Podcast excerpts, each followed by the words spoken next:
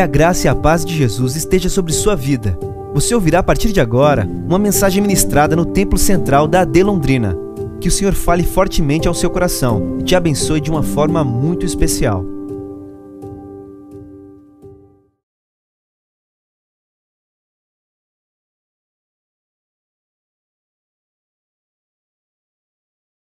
Olhe no seu smartphone ou acompanhe pelo telão. Evangelho segundo escreveu São João, capítulo de número 14, versículos de número 1, 2 e 3. Evangelho segundo escreveu São João, capítulo 14, versículos de número 1, 2 e 3. Talvez uma das passagens bíblicas das mais conhecidas. Nós aprendemos muito cedo na escola dominical, Salmo 23, e algumas passagens importantes. E quando criança, eu recebi este texto como o primeiro texto para que eu decorasse e apresentasse na escola dominical. E nos últimos dias Deus tem falado fortemente comigo sobre esse texto. Tenho compartilhado com muitas pessoas esta preocupação com este assunto. E eu quero nesta noite que o Espírito Santo nos direcione para que esta palavra esteja no centro da vontade de Deus. Versículo de número 1. Não se turbe o vosso coração, credes em Deus, crede também em mim. Na casa de meu pai há muitas moradas. Se não fosse assim, eu vou-lo teria dito pois vou preparar-vos lugar. E se eu for e vos preparar lugar, virei outra vez e vos levarei para mim mesmo, para que onde eu estiver, estejais vós também. Quantos têm como de Deus essa palavra para o seu coração? Por gentileza, tome o seu assento. O Evangelho segundo São João, ele relata sinais de Jesus. Mas ele também demonstra uma relação muito forte com os seus discípulos.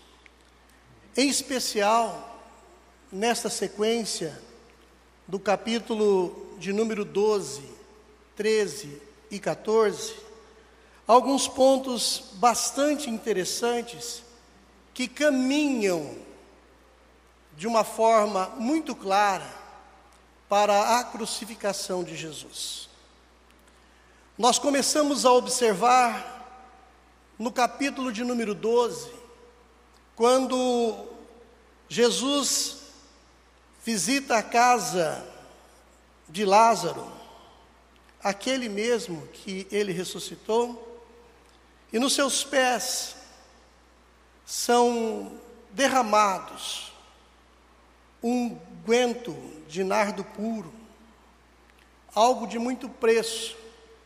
E ali Judas se manifesta dizendo: por que não se vendeu este unguento por 300 dinheiros e não se deu aos pobres?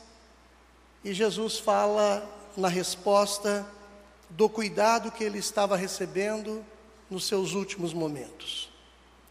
No capítulo de número 12, também nós temos o relato da entrada triunfal de Jerusalém. Jesus entrando de forma triunfal em Jerusalém. E o texto bíblico diz que tomaram ramos de palmeiras e saíram-lhe ao encontro e clamavam: Hosana, bendito Rei de Israel que vem em nome do Senhor. Como podemos observar, tudo estava caminhando como estava previsto. E também, quando os gregos procuraram Jesus no capítulo de número 12, ele responde para André e Filipe: É chegada a hora em que o filho do homem há de ser glorificado. E nós observamos que no capítulo de número 13, Jesus tem uma atitude de servo. O texto diz que quando acabada a ceia, Jesus levanta-se, tira suas vestes e, tomando uma toalha, cingiu-se. Depois pôs água numa bacia e começou a lavar os pés dos discípulos e a enxugar-los com uma toalha que estava cingindo. E como exemplo claro, ele diz no versículo de número 14: Ora, se eu, Senhor e Mestre, vos lavei os pés, vós deveis também lavar os pés um dos outros. Na verdade, uma demonstração do ministério mais importante para o cristão, que é o ministério da servidão. E Jesus fez isso, por conta talvez dos questionamentos que havia entre os discípulos. Qual deles seria o maior? E essas atitudes caminham para a separação de Jesus e dos seus discípulos. E no versículo de número 21, ele diz algo que é um impacto muito grande. Na verdade, na verdade vos digo que um de vós há de me trair. Eu quero que vocês imaginem uma equipe reunida, os discípulos reunidos, e naquele momento a palavra é lançada. E com certeza o questionamento veio de forma automática na cabeça: quem será? Uns olhando para o outro e não tinham certeza do que era, mas com certeza gerou um desconforto. No versículo de número 38, ainda do capítulo 13, Jesus responde a Pedro: Tu darás a vida por mim? Na verdade, na verdade te digo, que não cantará o galo, enquanto não tiveres negado três vezes. Este é o cenário que antecipa os versículos que nós escolhemos para conversar nesta noite. Na verdade, havia um clima, uma certeza, que Jesus estava se separando dos seus discípulos, dos seus companheiros. E Jesus, observando esse clima, ele começa com estes versículos dizendo: Não se turbe o vosso coração. A palavra turbar significa agitar, transtornar, inquietar, desassossegar e perturbar. Dessas palavras eu quero trabalhar com a palavra perturbar. Corações perturbados, corações inquietados, corações desassossegados. Hoje, coração turbado é algo muito presente nas nossas vidas também. Hoje nós vivemos uma época que os questionamentos que antecipam a volta de Jesus, o seu retorno, a sua vinda, também movimentam as nossas emoções e, com certeza, nos traz grandes questionamentos e até dificuldades de entendimento. Jesus, observando aquele clima entre os seus discípulos, diz: Não se turbe o vosso coração. Literalmente, ele diz: parem de se sentir perturbados, incomodados. Jesus pronunciou estas palavras nos seus últimos momentos com os seus discípulos. Portanto, aquela noite, muitas coisas estavam acontecendo. Os discípulos estavam transtornados, os seus corações tomados de emoções, portanto, corações perturbados. Quais os sentimentos que poderiam envolver aquela equipe de servos, aquela equipe de discípulos? Tristeza. É um sentimento bastante evidente. Porque sabiam que a morte de Cristo estava por acontecer. Um outro sentimento é o de vergonha. Porque também o exemplo dado em João 13 respondia a um questionamento que havia entre eles e Lucas, no capítulo de número 9 e versículo de número 46, disse que suscitou entre eles uma discussão de qual seria o maior. E Jesus, no capítulo de número 13, mostra que o questionamento está invertido e fala da servidão. E eles estavam envergonhados porque recentemente acabaram de receber uma lição. Mas havia uma outra situação. Eles estavam perplexos devido à palavra de Jesus. Um de vós vai me trair. Imagine esta situação acontecendo entre eles. Imagine os olhares de desconfiança. Imagine aquelas ações de transferências de culpa que nós temos, é, deve ser tal pessoa. E despertou uma dúvida muito grande entre eles, que Pedro dá um toque lá para João,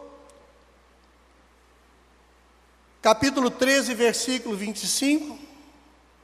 João estava inclinado sobre o peito de Jesus e ele faz uma pergunta após uma cobrança de Pedro. Quem é? Quem é? Esta dúvida, ela pairou no meio dos discípulos até o momento em que Judas trai efetivamente o Senhor. Falei de tristeza, falei de vergonha, falei de perplexos, estavam perplexos, duvidosos de quem seria, mas um sentimento bastante atual também estava lá: a angústia. Eles também estavam desesperados. Como seria agora a carreira deles? E as promessas não eram muito boas.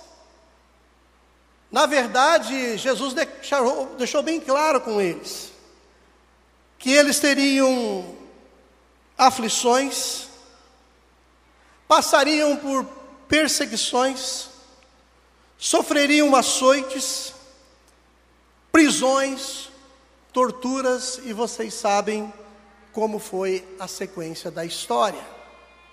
Então aqueles discípulos também estavam angustiados. E Jesus olha para eles e diz assim: Não se turbe o vosso coração. Não fiquem perturbados.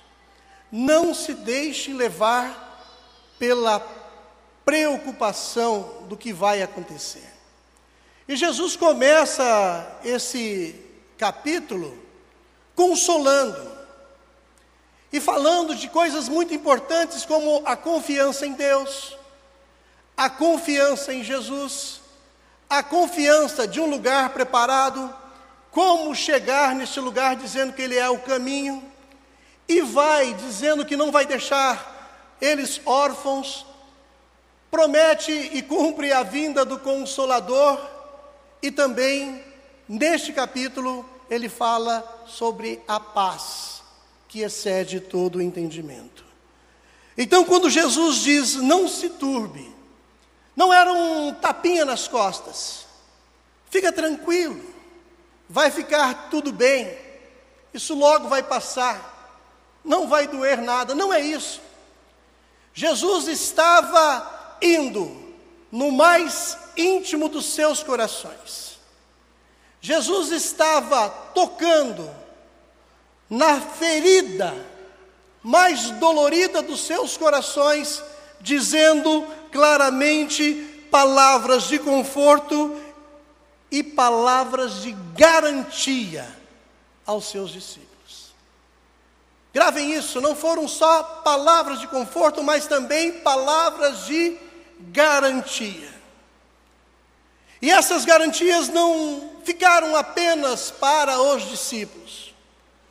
Essas garantias elas se estendem a todos aqueles que efetivamente aceitaram ou aceitar hoje, nesta noite, Jesus como único e suficiente Salvador. Estas palavras alcançam pela misericórdia de Deus o mais o mais pecadores dos pecadores. Portanto, da mesma forma que os discípulos foram confortados, Jesus nos conforta através das mesmas palavras. Não se turbe o vosso coração. Daí eu trago aquela cena de tristeza, vergonha, de perplexidade, dúvidas e angústias para os dias de hoje. Tudo demonstra claramente que Jesus está voltando. Apesar de muitos fecharem os ouvidos para isso, não quererem entender, mas vivemos hoje um dos cenários mais complexos da humanidade. Uma tristeza diante de tudo que está acontecendo crises financeiras, crises políticas, crise na saúde. Observe o que está acontecendo nos dias de hoje. É verdadeiramente o cumprimento da palavra do Senhor, mas nos assusta e nos atemoriza. Da mesma forma que os discípulos também nós estamos sendo tomados por vergonha.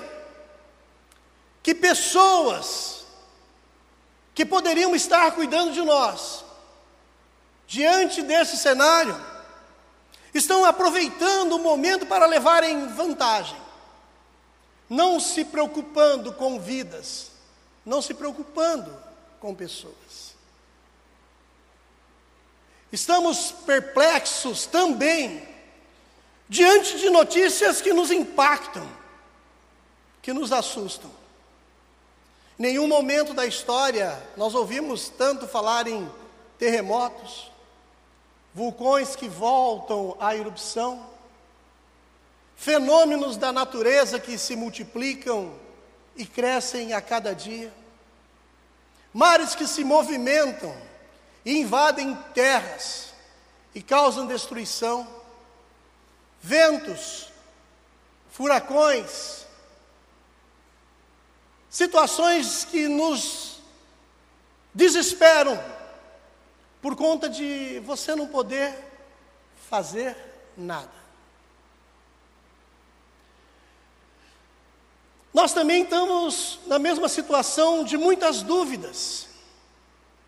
Vivemos a época que Romanos, capítulo 1, se não me falha a memória, do versículo 21 para frente, que diz que a verdade de Deus, os homens estão tornando em mentira,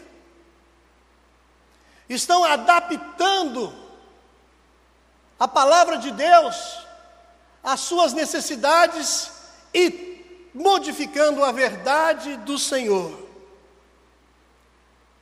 Aquilo que a Bíblia aponta como certo, nós estamos recebendo confrontos diariamente, constantemente, e isto é desafiador. Da mesma forma que os discípulos também estavam angustiados, nós também estamos. E como igreja, nós já nos sentimos aflitos, nós nos sentimos perseguidos, nós nos sentimos presos e somos torturados por toda essa situação. Mas a grande verdade de tudo isso é que, da mesma forma, Jesus estava separando os discípulos e causou toda aquela preocupação.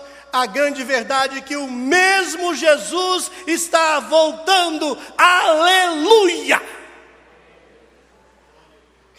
Precisamos sim estar atentos. E este capítulo do João, capítulo de número 14, nos deixa claro e Jesus fala de forma clara com cada um de nós.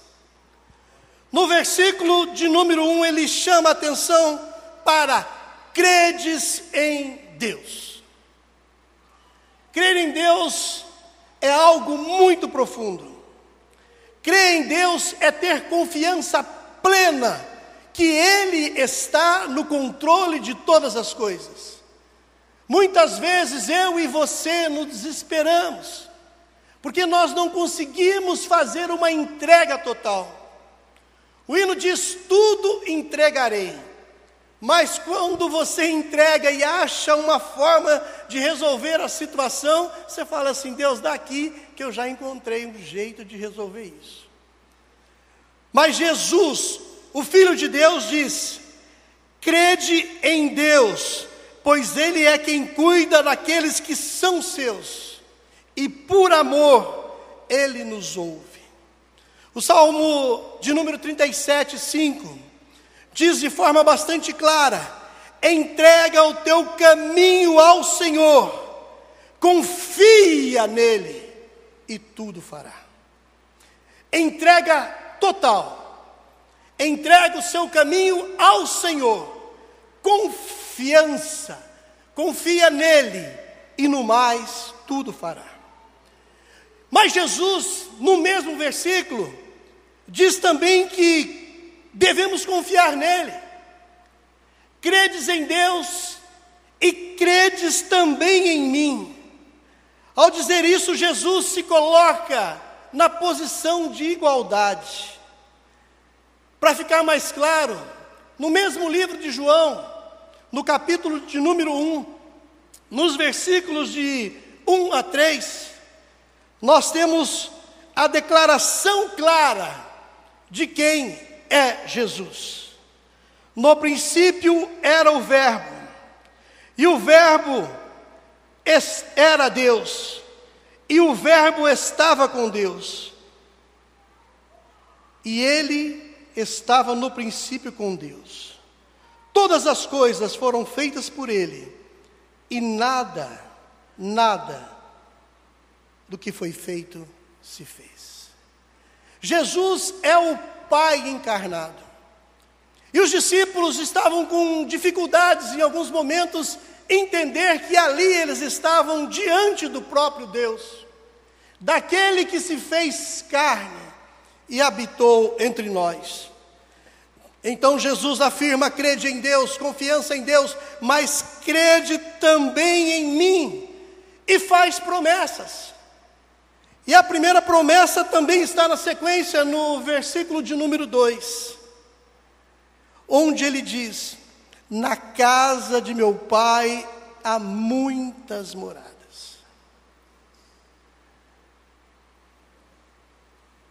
Quando eu vejo esse versículo, eu entro com um conflito.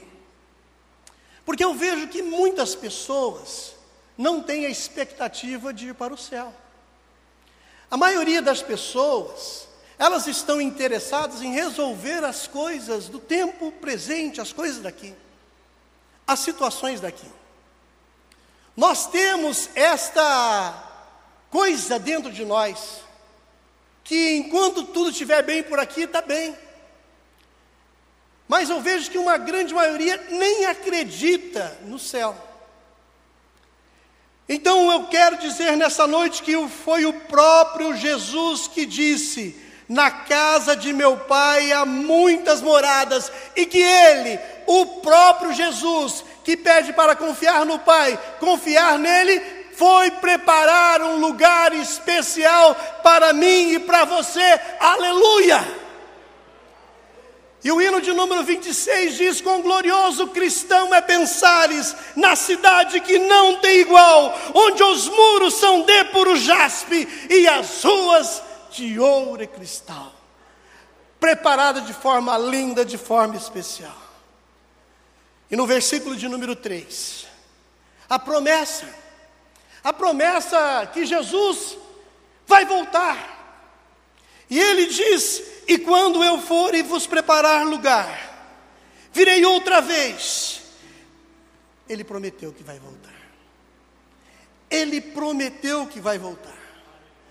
E quando nós temos toda aquela cena registrada por Isaías, onde Jesus passa pela via dolorosa, onde ele é morto na cruz, onde ele é ressuscitado. E nós vemos em Atos, no capítulo de número 1, versículo de número 11, quando ele é assunto aos céus, a palavra vem e movimenta os nossos corações, dizendo: varões galileus, porque estáis olhando para o céu, esse Jesus que dentre vós foi recebido em cima no céu, há de vir assim como para o céu estão vendo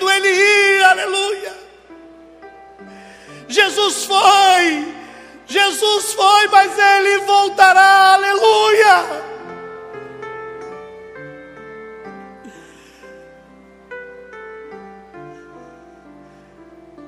Aleluia. Alguém perguntou: Como é que eu faço para chegar lá? Jesus disse: É fácil. Lá no começo do ministério, ele falou: Vinde a mim Aprendei de mim e vinde após mim. E ele disse, de forma tão especial: Eu sou o caminho, a verdade e a vida. Eu sou o caminho, a verdade e a vida. Quão glorioso cristão é pensar na cidade que não tem igual, onde os muros são de puro e as ruas de ouro e cristal. Pensas como será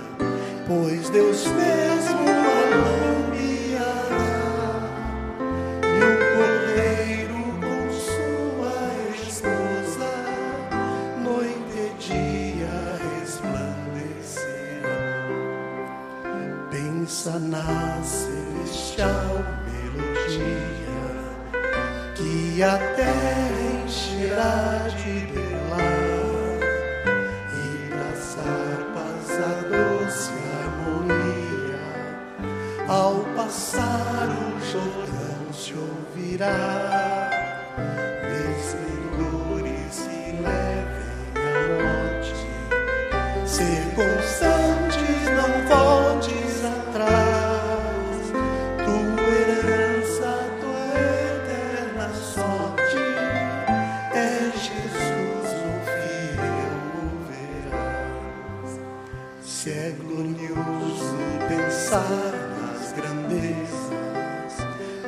Prazeres que acodem aqui, qual será desfrutar as riquezas que esperam os salvos ali?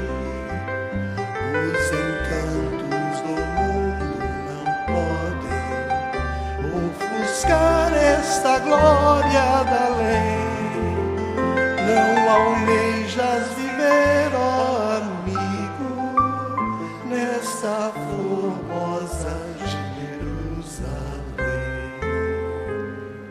Você pode glorificar o Senhor. Você pode adorar o Senhor. Jesus está aqui. Ele está aqui para confortar o seu coração. Ele está aqui para confortar o seu coração.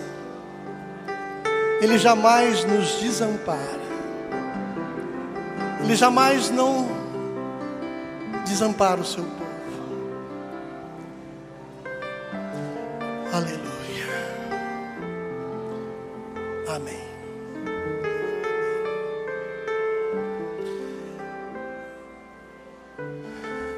Continua Jesus conversando com seus discípulos.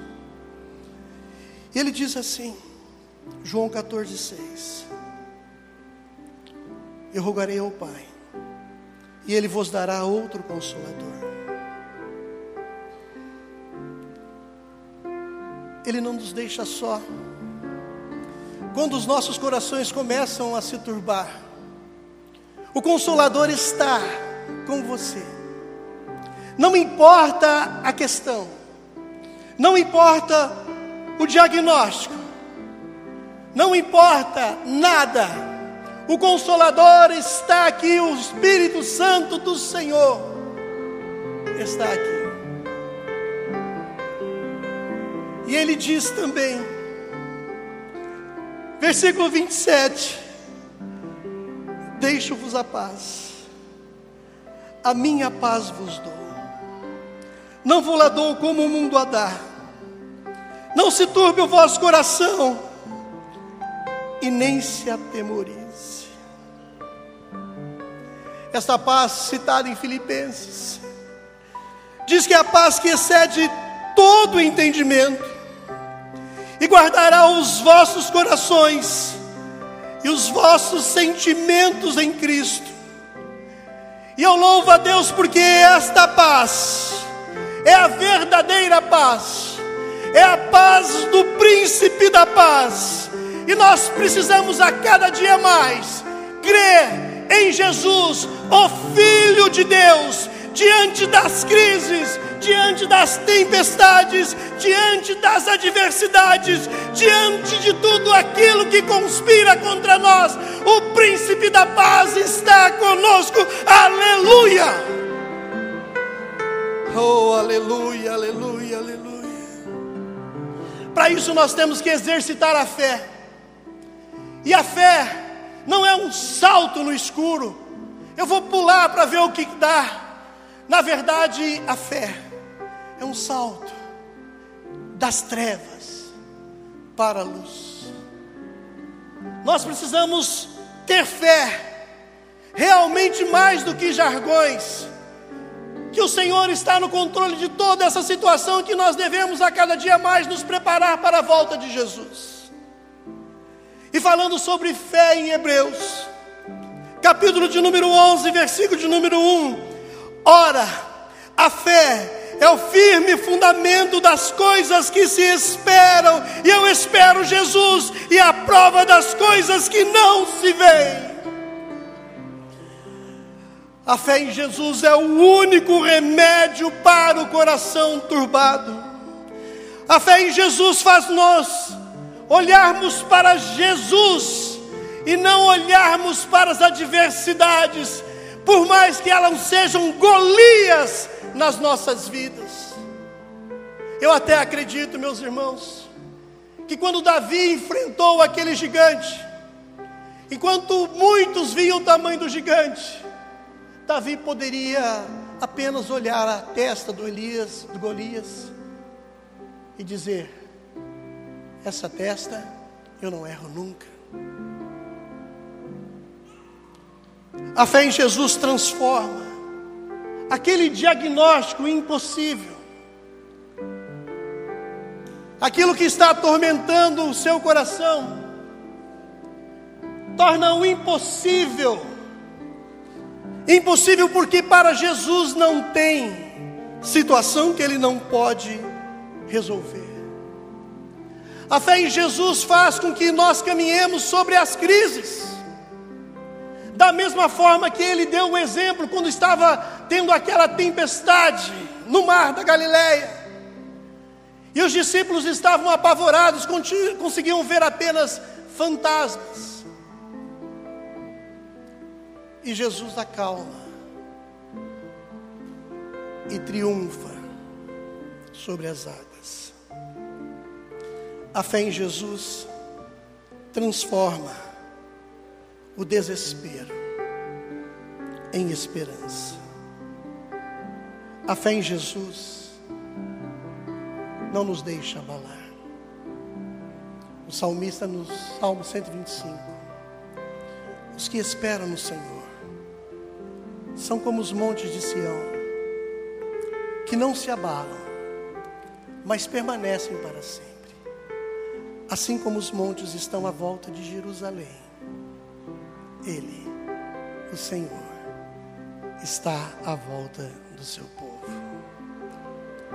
Hebreus, no capítulo de número 11, versículo de número 6, diz que sem fé é impossível agradar a Deus, porque é necessário que todo aquele que se aproxima de Deus creia que Ele existe e é galardoador dos que o buscam. Paulo, na hora do seu martírio, diz assim: Eu sei em quem tenho crido.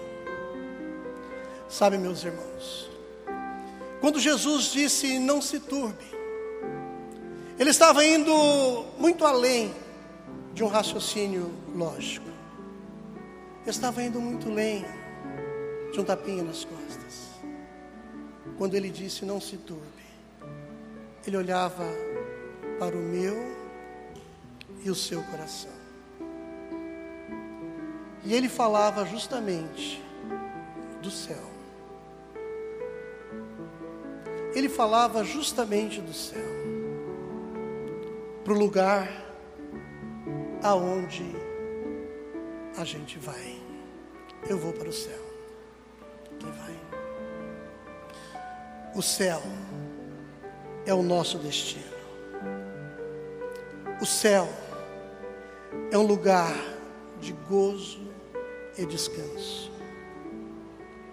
O céu, segundo o próprio Jesus disse, é a casa do Pai. Na casa do meu Pai há muitas moradas. O céu é um lugar de aconchego, porque tem lugar para cada um de nós. Já pensou? Vagas ilimitadas. Mesmo que alguém tente limitar, não adianta. Foi Jesus que disse: há muitas moradas, e se não fosse assim, vos seria dito, Jesus prometeu. O céu, ele é um lugar preparado pelo próprio Jesus. Vou preparar-vos um lugar. O céu é onde passaremos a eternidade. Se você for ao cemitério, você vai ver muitas plaquinhas. Nasceu dia tal, morreu dia tal. Entre as duas datas, há um intervalo um intervalo chamado vida. Sim. Alguns desfrutam um pouco desse intervalo. Outros, um pouco mais. Mas diante da eternidade é um espaço muito pequeno. E esse espaço é o espaço de aceitar ou rejeitar a Jesus. É o espaço da reconciliação com Deus. É o espaço que Deus coloca o seu filho à disposição de salvar a minha vida e a sua vida. É exatamente nesse intervalo chamado vida, entre o que você nasceu, o que você vai terminar, o que você vai fazer com Ele. O céu é o lugar onde nós passaremos a eternidade com o nosso Senhor. Você pode dizer amém? Eu quero que você fique em pé.